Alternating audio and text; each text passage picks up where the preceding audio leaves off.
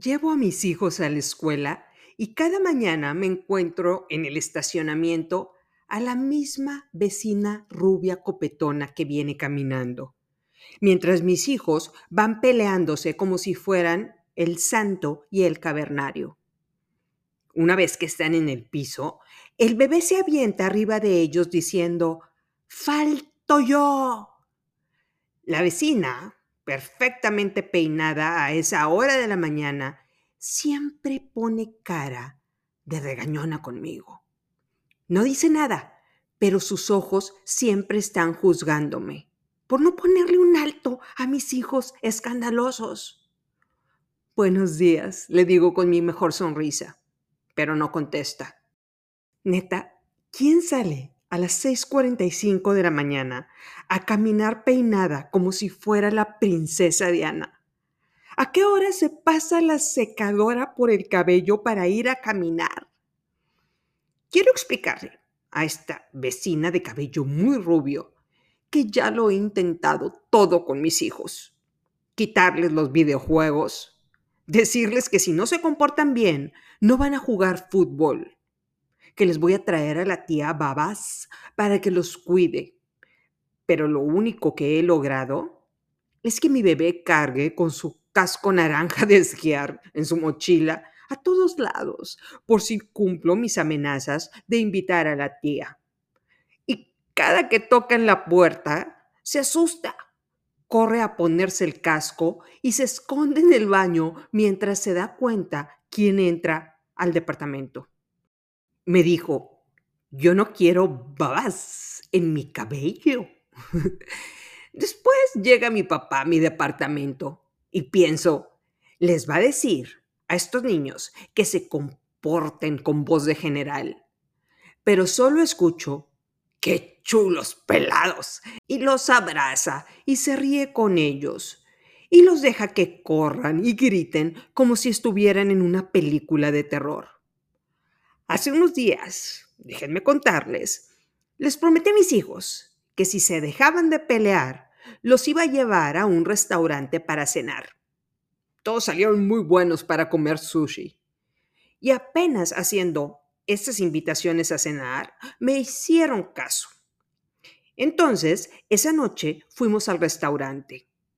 Les supliqué que se mantuvieran calladitos durante la cena porque en ese restaurante había un chef muy estricto que no aceptaba niños gritones. Nos sirvieron los rollos que habíamos pedido. Mi hija tomó los palillos japoneses y empezó a comérselos. Y sonrió. Me dijo, se nota el pescado fresco de este restaurante. La verdad, es el único restaurante que me gusta de los que me llevas.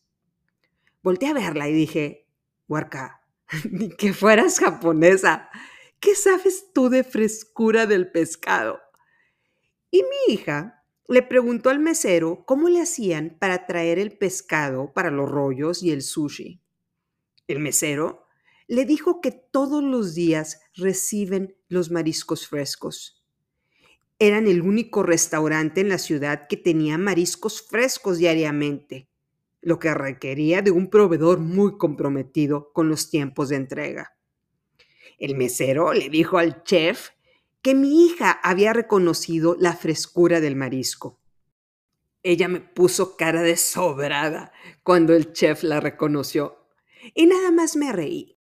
Luego le mandaron un rollo cortesía de la casa con una nueva variedad de pescado que habían recibido y que estaban por meter al menú. Al terminárselo, mi hija le aseguró al chef que iba a ser un éxito. Mis hijos estaban comiendo hipnotizados los rollos, así que aproveché para contarles una historia de los pescados preparados que sirven en un restaurante en Japón, ya que ese silencio iba a durar como cinco minutos. Y se los voy a contar a ustedes también.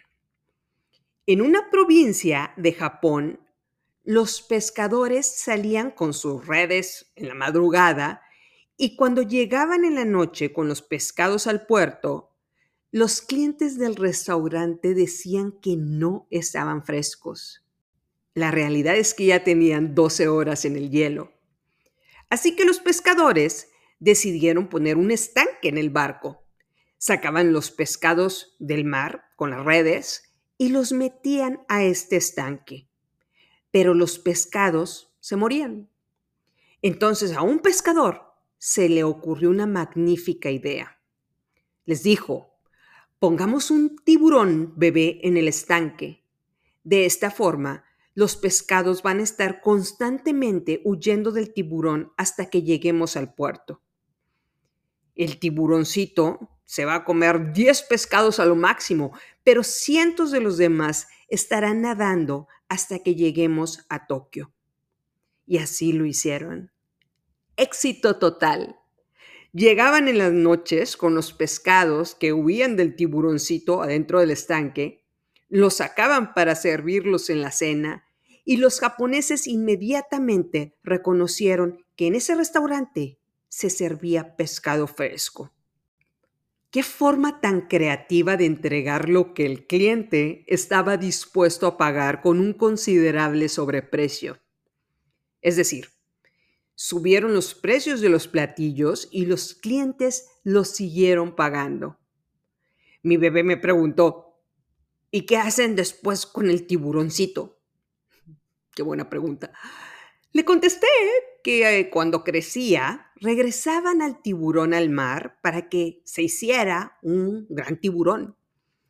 ¿Y si se come a todos los pescados en el mar? ¿De dónde van a sacar pescados? me dijo mi bebé. Ya la explicación se estaba poniendo muy técnica. Le contesté que eso no pasaba. Y terminamos de comer sushi. Y empezaron a pelearse, por lo que pedí inmediatamente la cuenta. Tienes orejas de elmo. Eres adoptado. Pareces hermano de Peppa Pig. Cállate, Dora la exploradora. y salimos del restaurante antes de que el chef se desencantara de nosotros. Ya que mis hijos se subieron a mi mamá van, empezó la pelea por mi teléfono.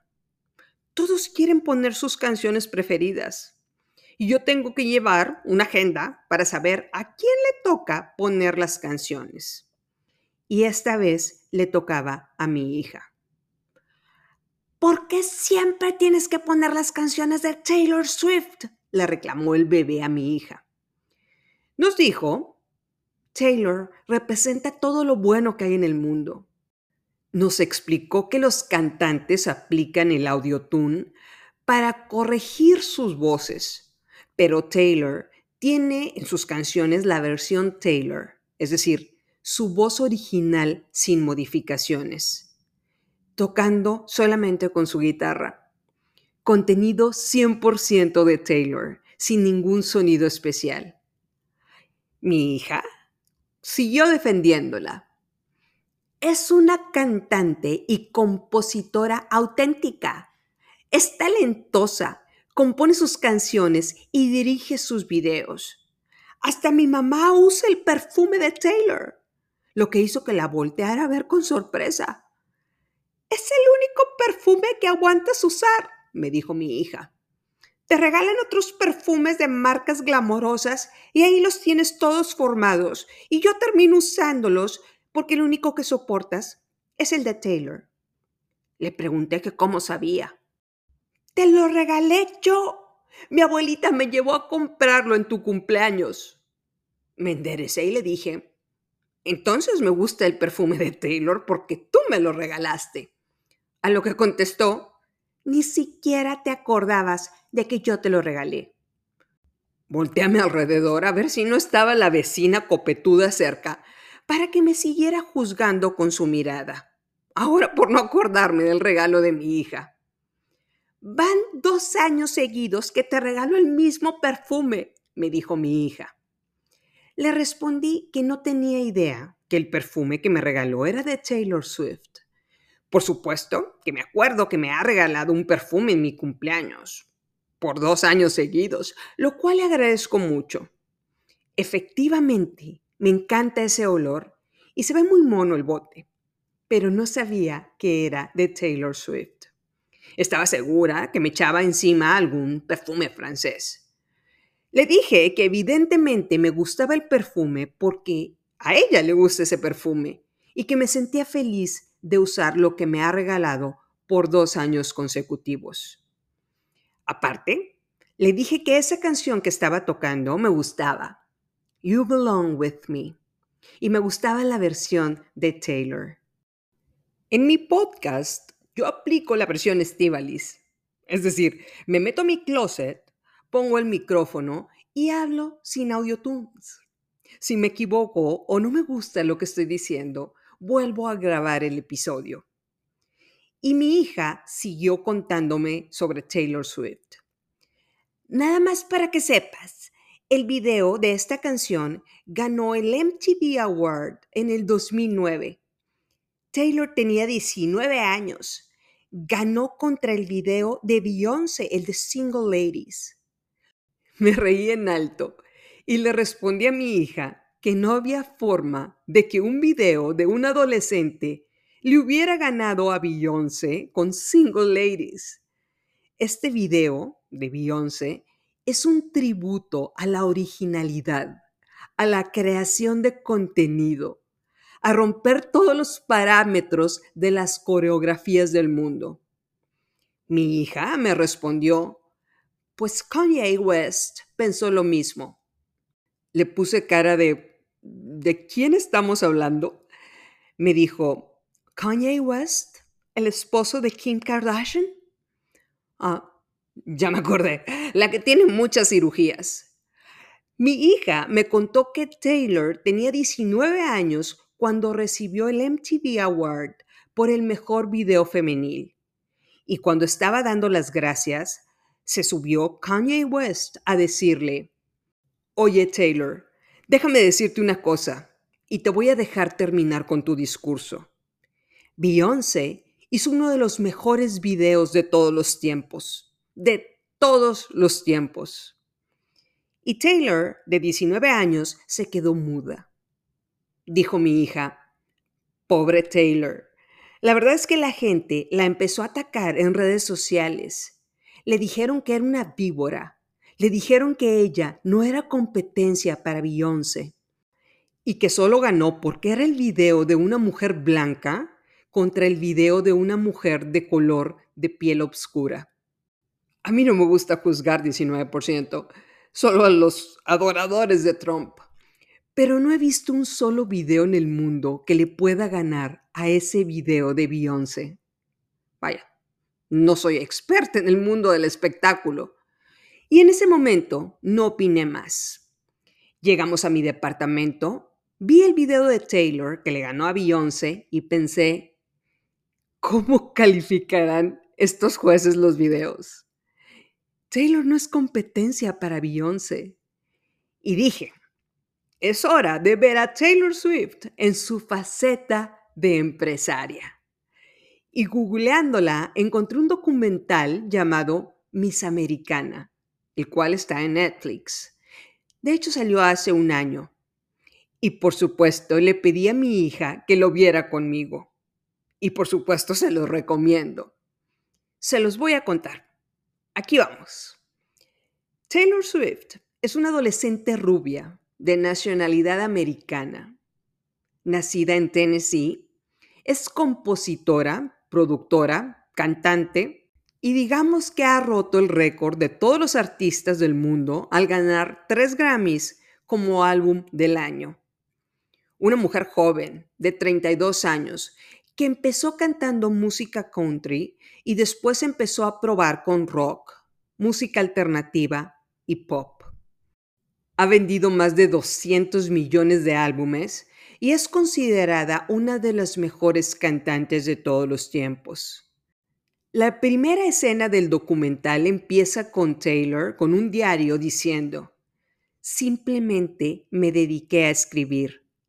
Siempre quise ser una buena mujer y mi código moral se basaba en que me consideraran una buena persona. ¡Wow! No ser famosa, no ser millonaria, ella quería ser una buena persona. Ya me cayó bien con eso de escribir todas sus ideas en un cuaderno, tal como lo hacía Eminem para sus canciones, y como lo hago yo para este podcast. Esa mujer sabe lo que es crear contenido propio, igual que yo. Taylor dice, me convertí en la persona que todos querían que fuera. Me llenaba el corazón la aprobación de mis fans, por lo que me di cuenta que era lo único que me hacía feliz. Yo era Miss Americana. Dije, este documental está profundo. No es de una estrella que se volvió famosa. Trae mucho contenido atrás y captó mi atención al 100%. A los 16 años, Taylor grabó su primer álbum de música country. Vendió más copias que cualquier otro artista ese año. Es la primera persona en el mundo en escribir e interpretar una canción country que llega al número uno de la lista de Billboard. Y de ahí llegaron el estrellato, los premios y el reconocimiento. El documental muestra que cuando tenía 19 años, llegó en una carroza de Cenicienta a los MTV Awards. Sí, una carroza de Cenicienta. Mi hija me dijo que la siguiente era la escena que yo tenía que ver. Y efectivamente, Taylor le gana a Beyoncé como el mejor video femenil, inexplicablemente. Ojalá puedan buscar esa escena en YouTube como Taylor Swift MTV 2009. Taylor dice, solo soy una cantante de música country. Y yo quería gritar, Taylor, ahora es música country para dar un primer paso. Luego te vas a meter a cada género musical y vas a lograr ser una estrella multifacética. Pero en ese momento, Kanye West se sube al escenario, le quita el micrófono a Taylor y le dice en frente del público que Beyoncé se merece ese premio. Espero que vean la cara de Taylor en su versión inocente de 19 años con cara de ¿y ahora qué hago? Y la cara de Beyoncé, que parece estar alegre con lo que hizo este vato. Y el público a su alrededor abuchando. Y yo lo único que pensé en ese momento fue, Taylor, yo sé cómo termina esta historia. Vas a romper todos los récords musicales del mundo en 10 años. Solo sonríe en este momento difícil. Taylor dijo algo que me pareció muy impactante. Dice, cuando vives de la aprobación de los demás, una cosa negativa hace que todo se desmorone. En ese momento, arriba del escenario, no pensé que lo abuchaban a él, sino a mí. Todo lo que pensaba es, he basado toda mi confianza en la aprobación de los demás. Y cuando ves todo el auditorio que está abuchando, te derrumbas. Y Taylor llora con su mamá después de esa escena. Y empiezan las reacciones por lo sucedido. El mismísimo presidente Barack Obama dice al día siguiente que Kanye West es un idiota. Y se hace un escándalo por la pobre niña de 19 años que fue interrumpida por un rapero afroamericano diciéndole que su trabajo no era suficientemente bueno. Pero aquí viene lo bueno, el catalizador de Taylor en varios sentidos. En lugar de hacerse la víctima, dice, voy a probarme a mí misma. Voy a ser mejor en todos los sentidos. Voy a experimentar. Igual que Forrest Gump, a experimentar, a probarse en otro ámbito como creadora, porque su éxito no depende de compositores externos. Ella es la compositora. El éxito depende de ella. Taylor siguió creando contenido, siguió cantando e hizo otro álbum. Y con este álbum logró lo que solo los Beatles habían logrado hacer, estar en el primer puesto de Billboard por seis semanas por cuatro álbumes consecutivos. En una serie, una reportera de televisión dice, Taylor Swift se ha convertido en la industria de la música. Y aquí viene la parte de drama. Al parecer, Kanye West y las Kardashians viven de publicidad.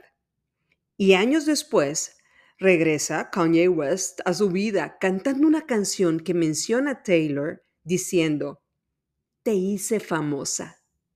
Y empiezan las críticas en Internet, pero ahora contra Taylor. Parece que la gente se torna contra ella. Taylor Swift es historia se convierte en el hashtag más usado en Twitter en un día. Ella le pregunta a su mamá, ¿cuántas personas deben usar ese hashtag para ser el más usado en Twitter? ¿A cuántas personas les hice daño para que me ataquen así? Y Taylor no soporta esta presión en redes sociales y se esconde, al punto que nadie la vio físicamente por un año entero. Y después de esta etapa dice, decidí comenzar de cero. Y a los minions en mi cabeza se les cayeron las quijadas cuando escucharon esta poderosa oración. Decidí empezar de cero.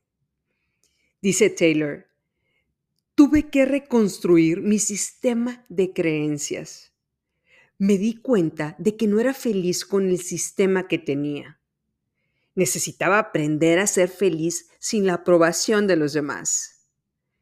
En una de sus canciones dice, ¿quieren hablar con la versión anterior de Taylor? Lo siento, ya no está. De hecho, está muerta. ¡Qué poderoso! La niña inocente que se quedó muda en el escenario murió y renació otra mujer, evolucionó, entró a una parte relevante de su vida, la cual es la libertad emocional.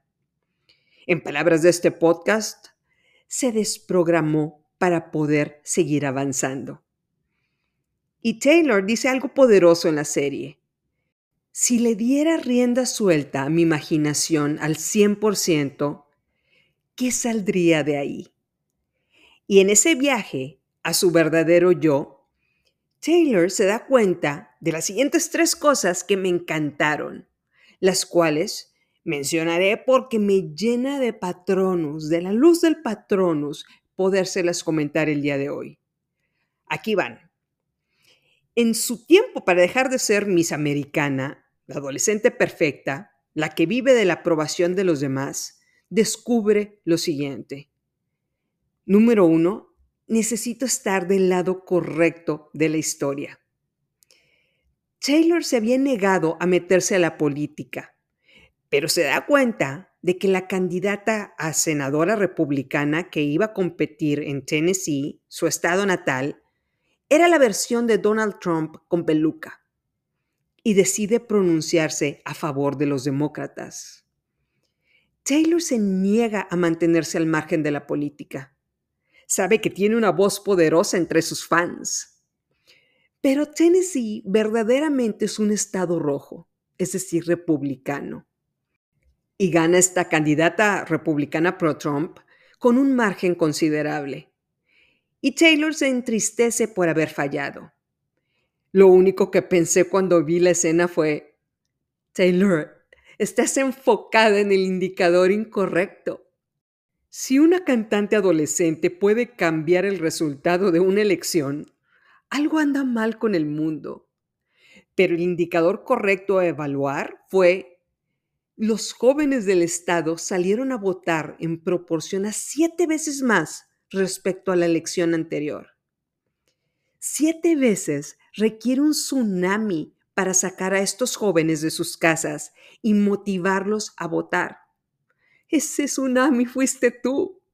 Felicidades por estar del lado correcto de la historia. Número dos, comenta, ojalá pudiera dejar de sentir que hay una mejor versión de mí. Cuando escucharon eso, los minions en mi cabeza agarraron los Kleenex y empezaron a lagrimear. Son muy sensibles estos minions. Ojalá pudiera dejar de sentir que hay una mejor versión de mí. Esta mujer se niega a mantenerse en el confort, se niega a congelarse a la edad que ha sido famosa. Quiere romper otro récord, quiere romper su propio récord. Quiere entrar a otra categoría musical y mostrar lo que es capaz de hacer. Se niega a ser prisionera de su éxito. Se niega a vivir con la nostalgia de lo que algún día logró. Decide ejercer su libertad reinventándose, siendo una mejor versión de ella misma. Ya es compositora, cantante, productora, empresaria, ya ha actuado en películas y va por más. Me queda claro porque inconscientemente solo puedo tolerar el perfume que lleva su nombre. Número 3. Ella dice, debes ser original y reinventarte con lo que te sientas cómoda, pero que represente un desafío para ti. Y aquí quisiera enfocar su atención en algo muy relevante, por lo cual titulé este episodio. Taylor es una gran estrella, sin duda alguna, pero era un pescado nadando en un estanque, decidiendo qué dirección tomar. Díganme ustedes, ¿quién presionó el botón para que Taylor dejara todos los paradigmas de su pasado, lo que la sociedad quería que fuera, y empezara a diseñarse a sí misma, a reinventarse? Creo conocer la respuesta. Fue Kanye West el que la humilló en los MTV Awards. Este rapero representa a este pequeño tiburón en el estanque.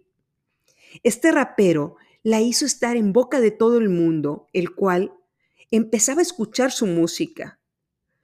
Gracias a la intervención de este rapero, Taylor estuvo en cada noticiero al día siguiente, se hizo tan famosa y viral que el mundo empezó a escuchar sus hermosas canciones y se enamoró de ella. Por méritos propios. Ella componía sus canciones. No le debe nada a nadie. Años después, este rapero, al ver que su popularidad bajaba, utilizó el nombre de Taylor en una canción para decirle al mundo que él la había hecho famosa. Sí, estuvo expuesta a críticas, estuvo expuesta a odio en redes sociales, a ser denigrada y dudar acerca de su futuro. Pero decidió enterrar a la mujer que vivía de las expectativas de los demás y fundó sus propias creencias. Tienes el derecho a crecer más que los demás. Esto incluye a tus versiones anteriores, dice Mandy Hale, una frase que me encanta. Un proceso de constante reinvención de ti misma te abre 10 caminos por cada uno que dejaste atrás. ¿Qué podrías hacer con 10 oportunidades para cambiar tu vida? Forrest Gump nos lo dijo en el episodio pasado. La vida es como una caja de chocolates. Nunca sabes lo que vas a obtener. Para saber qué chocolate es para ti, hay que abrir diferentes cajas. Y la única forma de tener acceso a esas cajas de chocolates es con una nueva versión de ti misma. Tu competencia de negocios, que habla cosas negativas de ti, la señora copetona que te critica con su mirada, el familiar que cree que estás equivocada en tu vida, el rapero que te dice que Beyoncé tiene un mejor video que tú frente a miles de personas no son más que pequeños tiburones que te están sacando de tu zona de confort, que están evitando que te mueras en este estanque llamado vida y te obligues a sacar una mejor versión de ti. Nadie dijo que estos tiburones eran agradables. Algunos pueden ser bastante fastidiosos. Créanme que en este momento, platicándolo con mi 19%, la mejor terapia del mundo, He identificado a estos pequeños tiburones que algunas veces me quitan la paz, pero que me obligan a tomar decisiones que en situaciones normales no me hubiera atrevido a hacer. Ese competidor te motiva a ir por más clientes, a mejorar la calidad de tu producto, a tener un servicio espectacular que pueda hacer la diferencia. Todas necesitamos a un pequeño tiburón en nuestro estanque. Ese tiburón te mantiene viva, nadando aceleradamente. Ser bueno es el enemigo número uno de ser excelente, dice Jim Collins en su libro Good to Great. Taylor dejó de ser la buena chica para convertirse en una de las mejores artistas de todos los tiempos. Es cuestión de unos años para que rompa cualquier récord que han dejado los artistas en el pasado. Por lo que yo te diría, deja de quejarte de ese pequeño tiburón. Hoy te causa temor. El día de mañana agradecerás que los hayan puesto en el mismo estanque. Taylor Swift alcanzó la grandeza por méritos propios, pero tuvo un acelerador que si bien no entendió en ese momento de su vida, seguro en su inconsciente le da las gracias por haberla hecho que peleara por una carrera artística extraordinaria. No le debe su fama a este rapero. La fama la alcanzó ella con su talento. Solo tuvo un incentivo para acelerar su camino en su estanque. Ya para concluir, identifica a esos pequeños tiburones copetones en tu vida. Te aseguro que una vez haciéndolo, tu energía hacia ellos será diferente. Y lo más importante para llegar a la cima, pregúntate a ti misma, una vez que aceleras, si decides darle rienda suelta a tu imaginación al 100%, ¿qué saldría de ahí? Un episodio corto a continuación. No lo olvides, estamos juntas en esto. Esta es tu comunidad. Soy Estivalis Delgado y este es el episodio 34 de Se empieza de cero.